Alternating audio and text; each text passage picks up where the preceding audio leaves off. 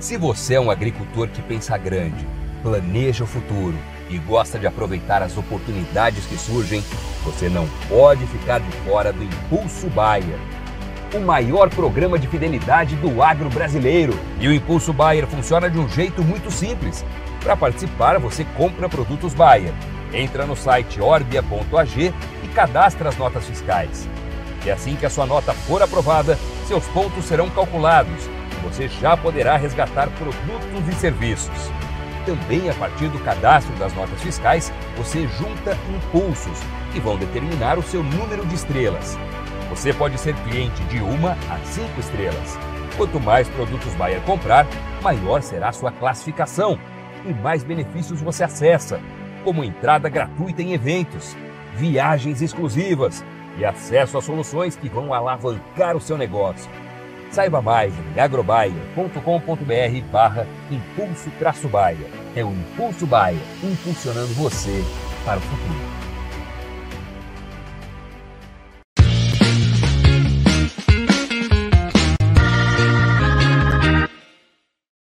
Estamos começando mais um episódio do Do Grão a Barra Podcast, nosso podcast especial voltado para o setor de cacau, chocolates e tudo que envolve esse setor. E hoje a nossa parada vai ser na Bahia. Nós vamos conversar com um produtor que está na terceira geração, já está conectado aqui comigo. Lucas Arléo, seja muito bem-vindo aqui ao nosso podcast. Olá, bom dia. É, muito obrigado, obrigado pelo, pela oportunidade de estar aqui falando um pouco sobre essa cultura tão especial que é o cacau e também o chocolate, né? Lucas, vamos lá então. Para a gente começar é, o nosso bate-papo, eu vou seguir a tradição aqui do podcast e vou pedir para você se apresentar para os nossos ouvintes, contar um pouquinho da sua história, pode ser? Pode sim. É, então, lá, eu sou então. o Lucas Arléo, Sou o Lucas Arléo, sou terceira geração de produtor de cacau da minha família. É né, uma história que começa lá com meu avô, por volta de, dos anos 60, mais ou menos. E nossa fazenda sempre foi produtora de cacau e até então um cacau convencional, né, cacau commodity. É, passou por toda essa, essa fase boa do cacau, dessa época, desse período, uma fase muito muito é, é, muito boa, né? Muito boa para todos nós, produtores de cacau, para nossa família, inclusive, principalmente, é, até a chegada da vassoura de bruxa, que foi essa grande praga aí que afetou os cacauais aqui da, do sul da Bahia e de todo o país, na verdade, né? E eu comecei minha história na fazenda, logo desde pequeno, acompanhando meu avô, acompanhando minhas férias sempre foram na fazenda. Então eu, eu criei essa paixão pelo cacau desde pequeno, na verdade. E minha história começa à frente da fazenda a partir dos anos 2000, mais ou menos, 2000, 2001, quando eu começo a vir para a fazenda realmente de fato para tentar fazer algo pela fazenda, né? Tentar recuperar ou, manter de pé o patrimônio que meu avô construiu com tanto carinho, com tanto amor e muito trabalho. Então eu começo a vir com meu, um tio meu, né? E a gente começa a tentar fazer alguma coisa aqui para que a gente movimentar essa fazenda, já que a fazenda estava num estado realmente bastante é, difícil, né, financeiramente falando. A produção já não era mais de muito longe do, do que foi né, durante o período áureo do cacau.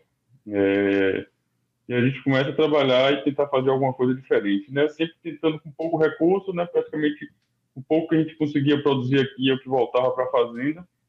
Não dispunham de recurso externo para estar eh, investindo, fazendo grandes investimentos na fazenda.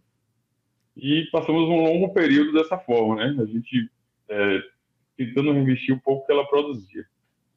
E aí, chegada aproximadamente em 2016, eh, eu soube de uma, uma, indústria aqui na região que estava pagando um preço um pouco melhor né, por um cacau chamado cacau tipo 1. Né, um cacau com uma qualidade um pouco melhor, é, feito uma colheita mais seletiva, é, uma quebra também bastante selecionada de retirada de frutos doentes. Enfim, era um cacau que tinha uma qualidade um pouco melhor que o cacau convencional, o cacau chamado cacau commodity. E eles pagavam algo em torno de 20% a mais do preço do mercado, né? Então eu, eu contatei a empresa, a empresa mandou um técnico na fazenda, é, deu algumas orientações ah, para nós lá, fizemos algumas, alguns ajustes a questão de estrutura. É, voltamos a fermentar o cacau que com o cacau com vassoura de bruxa simplesmente chegava da, da roça direto para a barcaça para secar, então voltamos a fermentar cacau. E quando foi no final desse ano, de 2016, nós já conseguiu, eu via, terminei viajando, deixei a orientação lá com o pessoal da fazenda, e aí eles conseguiram fazer dois lotes de cacau, né, que dentro do, com as, seguindo as orientações do, do técnico da empresa. Então, eu contaktei, aí o pessoal me falou que o cacau estava pronto, eu contactei esse técnico, o técnico falou que infelizmente a empresa tinha fechado para os novos fornecedores, que só iam passar a comprar cacau ou continuar comprando cacau de, de fornecedores antigos dele. E nós sabíamos que tinha um cacau que tinha uma qualidade superior ao cacau convencional.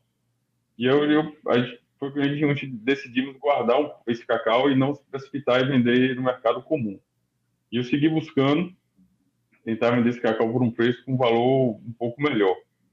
Eu estava de férias ainda, ainda, ainda ia retornar para a região, isso já aí começava a ter o início de 2017 quando voltando para a região, eu soube que ia ter uma inauguração do Parque Científico Tecnológico aqui do sul da Bahia, mais precisamente da, da do SIC, né, que é o Centro de Inovação do Cacau, que era um, um laboratório de análise de alimentos focado principalmente em cacau e chocolate.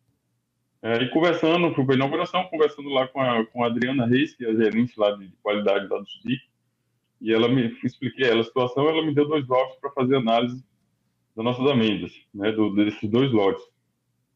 E aí nós encaminhamos esse, esse, essas amostras para o SIC, fizemos o, o, as análises e, e para nossa surpresa, a qualidade do cacau estava muito superior àquilo que a indústria realmente precisava, aquela indústria na, na, na época precisava. É, mais uma vez, pela, eu, eu, digo que é por obra de Deus, né, as coincidências não são simples coincidências, são, acho que, a mão de Deus na nossa vida, aqui no nosso caminho. Estava é, surgindo também na época uma indústria é, de chocolate no segmento 20 bar, né? ou seja, chocolate artesanal, chocolate feito de amêndoas selecionadas, é um produtor que compra o, o, cacau selecionado e faz seu próprio chocolate. Então, era uma empresa que estava surgindo, ainda não tinha nome, mas já tinha uma pessoa aqui na região prospectando fornecedores de cacau especial. Aí a Adriana nos encaminhou para essa pessoa, responsável pela empresa, a pessoa entrou em contato com a gente, e aí, no final das contas, conseguimos é, comercializar esses dois lotes por um preço bem superior, né? 70% a mais do valor do mercado. A gente estava pleiteando com a, indústria, a outra indústria 20%, Sim. no final das contas, conseguimos vender por 70% a mais. E aí começa a nossa história é, no cacau especial. É, eu me dediquei um pouco mais, estudei, é, a gente contratou uma consultoria é, do CIF via Sebrae, né, para fazer um treinamento com nossa equipe lá de campo. E aí nós viemos é, aos poucos melhorando cada vez mais, buscando novas novas informações e melhorando o nosso produto. E aí eu comecei a enxergar também que existia um outro mercado de cacau especial, um outro mercado que não era só essa empresa, no caso era a, a empresa era a Dengo, né, que estava surgindo, ainda não tinha o nome Dengo ainda, mas a Dengo já começava a prospectar mas eu comecei a enxergar que existia um outro, outro mercado consumidor, né? Outro, outros fabricantes de chocolates desse mesmo segmento, menores, mas que também pagavam por, uma, por um cacau de qualidade, que valorizavam o nosso trabalho, a nossa, é, a, o nosso tipo de cultivo, que é um cultivo um sistema cabruca, né? um sistema que a gente preserva as grandes árvores da Mata Atlântica, o cacau é plantado sob a copa dessas grandes árvores, e tudo isso esse, esse, esse mercado valorizava.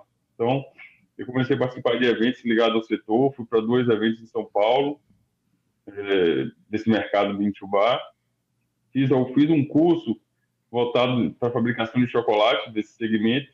Minha intenção, a princípio, não era fazer chocolate, mas sim tentar entender o que é que esse público é, buscava de um cão amêndoa de qualidade, né? o, o, que é essa qualidade, o que é que eles buscavam, quais são os defeitos que não poderiam ter, ou teriam que ter em, quantidade, em, em percentuais baixos.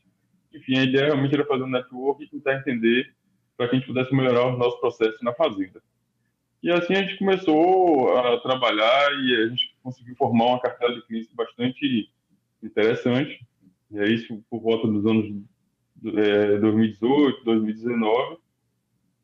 O SIG também, como ele já se firmava na região e muitos fabricantes de chocolate é, buscavam o SIC no intuito de o SIC indicar alguns produtores de, cacau, né?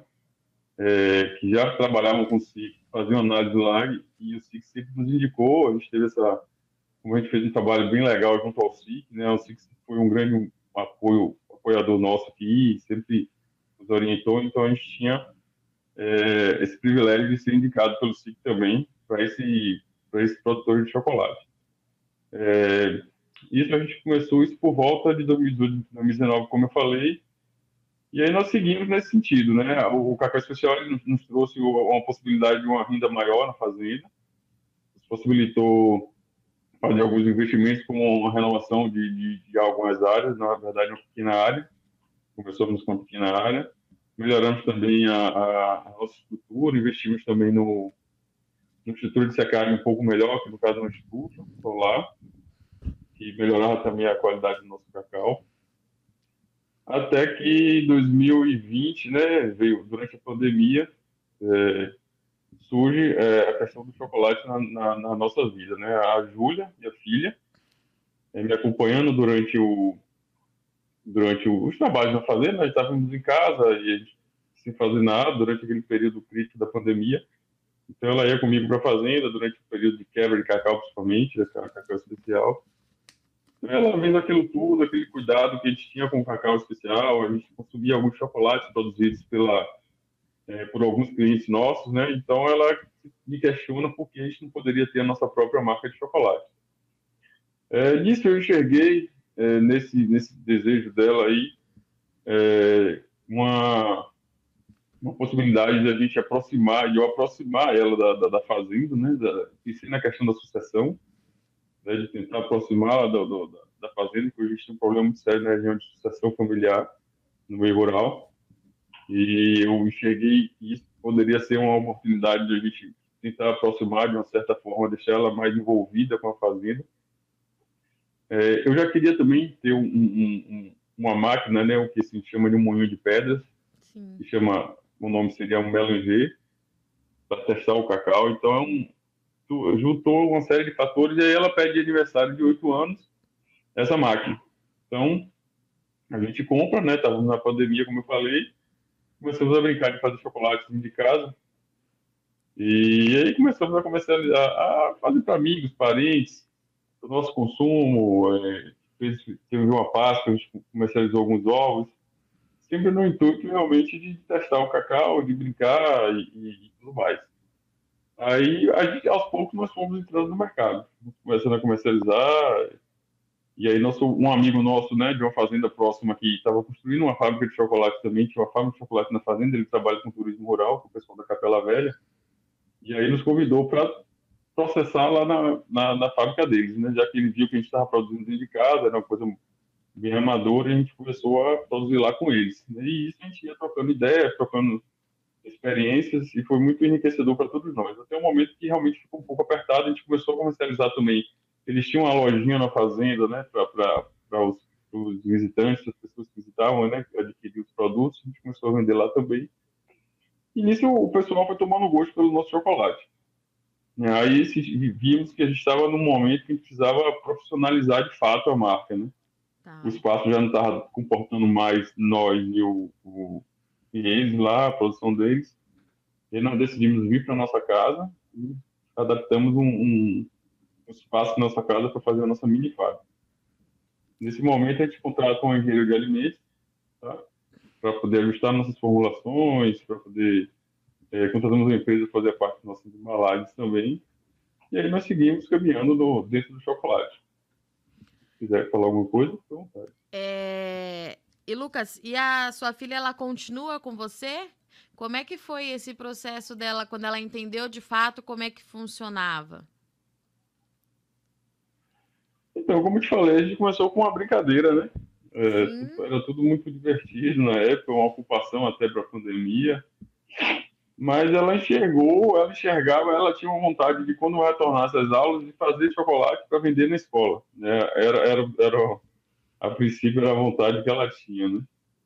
Não tínhamos muita, muita pretensão de realmente de, é, de chegar aonde está hoje, né? Graças a Deus já, já estamos, estamos num caminho bem bastante legal aqui. Já temos chocolates premiados, tanto nacionalmente pela CNA em 2021, Tivemos um chocolate premiado em Londres em 2022, ficamos segundo colocado na nossa categoria.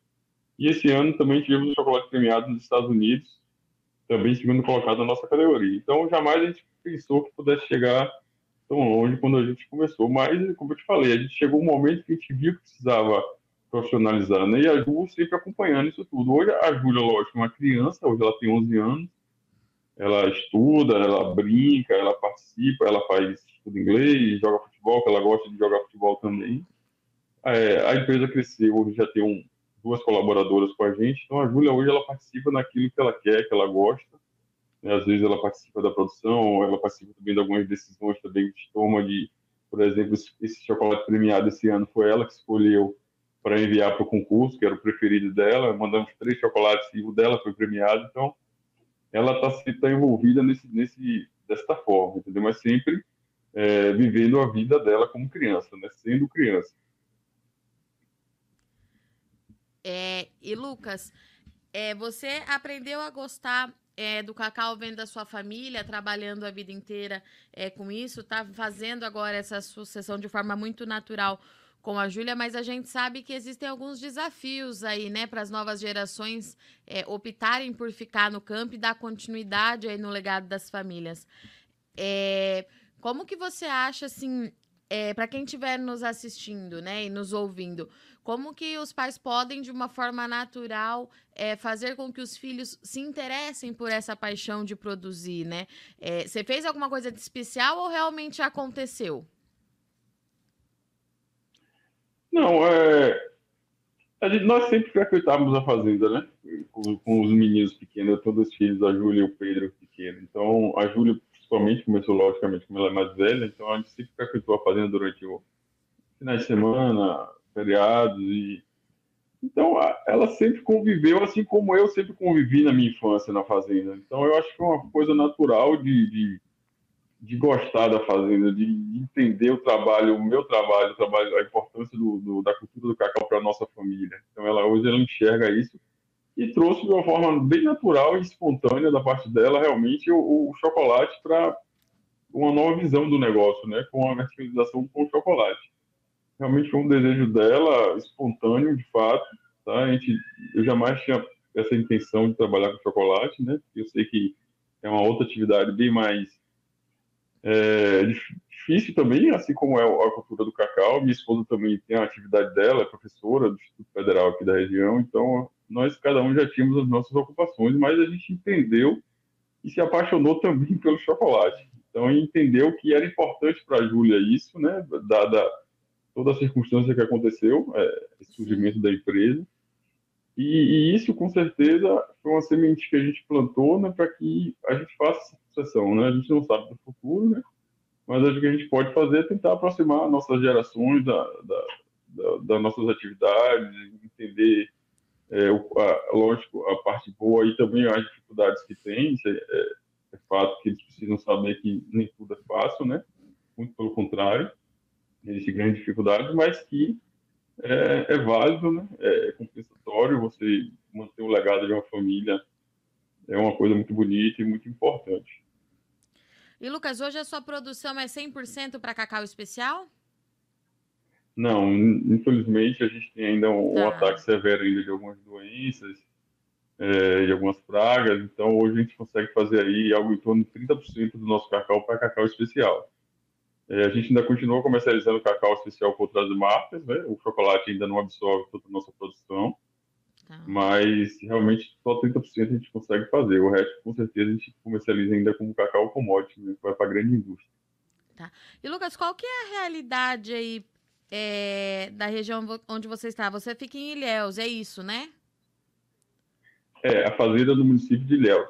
Né? Eu tá. moro numa cidade chamada Ouro Sul, que é próximo a Ilhéus, mas a fazenda é do município de Ilhéus. E qual que é a realidade, assim, é, para os outros produtores da região, né? Todo mundo por aí já virou essa chavinha é, para o cacau especial. Tem muita gente ainda se recuperando e tentando restabelecer a produção. Qual que é a realidade que nós temos hoje? Olha, eu acho que o, o, cacau ele um momento bastante promissor, né? É, a gente começa a ver um movimento de uma profissionalização um pouco maior da produção como eu falei, a chegada da, da Digo para a região acho que foi uma, uma, grande um divisor de águas, né? Porque ela realmente chegou valorizando o, o, nosso trabalho, o cacau produzido dessa forma, é o cacau especial, incentivou e, e capacitou produtores, né, disponibilizou técnicos para ir nas fazendas. Então, muita gente hoje já consegue fazer alguma coisa de cacau especial. É, nem todo mundo, lógico, consegue comercializar de uma, como eu consigo, por exemplo, com outras marcas, né, fora a, a Dengo, mas o pessoal já consegue entender que existe um futuro é, bem promissor aí para o cacau especial. É, é, um agregador de valor, né, nos possibilita, no final do ano, ter uma média bem legal de, de preço. E, e, eu acho que o cacau vem numa, numa, numa crescente. Aí, né? Muitas marcas de chocolates desse segmento vêm surgindo a cada, a cada ano. E eu acho que tem um futuro bem legal. Quem realmente se dedicar não é fácil, lógico, não é uma coisa que a pessoa vai conseguir da noite para o dia precisa realmente de dedicação, mas existe uma, um, futuro bem promissor, uh, os novos clones já produtivos, uma, uma, como eu falei, uma profissionalização um pouco maior né, do setor é, aqui do cacau, é, possibilitando aí esse, um novo, enxerga um horizonte um pouco mais promissor. Lucas, o que, que, é mais desafiador né, nessa transição da produção é, tradicional para o cacau especial? Olha, eu acho que a gente é treinar a equipe, tá? É formar uma equipe. É, é bem complicado isso. A gente, é, pessoal, a gente já vem de um, de um costume, né? Mal acostumado com o cacau de vassoura, de chegar aí direto para a barcaça e de repente a gente se vê é, tendo que fazer algumas modificações na fazenda e treinar a equipe para que eles trabalhem bastante é, esse, essa visão, essa seleção lá de campo, entendeu? Então, é, é, é, essa talvez seja a maior dificuldade, é você conseguir treinar a sua equipe para que as coisas é, aconteçam bastante é, redondas, como a gente chama, né? É, é bem complicado para a gente, inicialmente, a, a, a, seleção no campo, que é a principal, né, que é onde tudo começa, na, na colheita, na quebra, na verdade, a seleção da quebra, é o ponto de partida principal para que você tenha um resultado final satisfatório. Então, a equipe realmente é importante. O treinamento da equipe é o maior desafio. E o investimento ele é muito alto, Lucas, para fazer essa transição? Não, na verdade não. É, é, realmente uma dedicação maior, é um treinamento de conhecimento. É, por exemplo, é, os principais que a gente voltou a fazer, que é a questão da fermentação do cacau, que por muito tempo deixou de ser feita por conta da vassoura. É, é, são custos de fermentação de, em caixas de madeira, são madeiras, então tem não tem muita dificuldade em se fazer isso. A própria fazenda você pode improvisar e fazer. É realmente uma atenção aos detalhes, né? É, é, é, o cuidado com o cacau, é você entender que aquilo é um alimento, então você ter o, o, o máximo de higiene possível, né? Lógico, a nível de campo. A gente tenta fazer de forma bem mais, é, bem mais controlada, usando luvas, materiais, ferramentas limpas, caixas também sempre limpas, enfim até o transporte também, que a gente transporta em longo de dia demais, é, em sacos plásticos, também sacos limpos. Então, é, é bem atento aos detalhes, está muito ligado a detalhes e, e a seleção, no né? treinamento pessoal mesmo, de olho. Lógico que se você parte, por exemplo, como a gente teve a oportunidade de fazer uma estufa solar, a gente conseguir um crédito na região aqui, um mini crédito de uma, de uma ONG que faz essa, essa, essa possibilidade, abre essa possibilidade de, de um mini crédito para a gente fazer um investimento na estufa, está boa. Então, isso nos possibilitou melhorar a qualidade do nosso trabalho. Né? É, é um algo a mais, mas você consegue também fazer com a estrutura que já se tem na fazenda. Como eu falei, é só atenção aos cuidados, aos detalhes, a limpeza, né? você também consegue fazer. Muito bom. Lucas, muito obrigada pela sua disponibilidade, por achar uma brecha aí na agenda para conversar com a gente. Eu já deixo o convite aberto para você voltar, para você voltar com a Júlia, se um dia der certo, a gente vai adorar ouvi-la contar um pouquinho aí por que ela se interessou em fazer chocolate. Um bom trabalho para você, um abraço para toda a sua família e até a próxima. Valeu, obrigado, tchau, tchau aí, um abraço a todos. Portanto, estivemos aqui com o Lucas Arléu, ali do sul da Bahia. A fazenda fica localizada em Ilhéus, que trouxe para a gente a realidade da sua produção de sucessão familiar. Ele é a terceira geração, mas a quarta geração já vem aí é, com uma veia empreendedora. A Júlia, que hoje com 11 anos, com 8 anos, deu a ideia aí para o pai começar a fazer também o próprio chocolate, já foi até premiado e agora então ela acompanha mais de perto, claro, mantendo aí a sua infância, fazendo tudo o que ela gosta de fazer, mas o Lucas trouxe aqui pra gente que já plantou a sementinha para quem sabe então a Júlia querer ser aí a quarta geração dessa família para continuar produzindo cacau e agora cacau de qualidade lá na Bahia. Eu sou Virginia Alves, eu agradeço muito sua audiência e companhia e até semana que vem.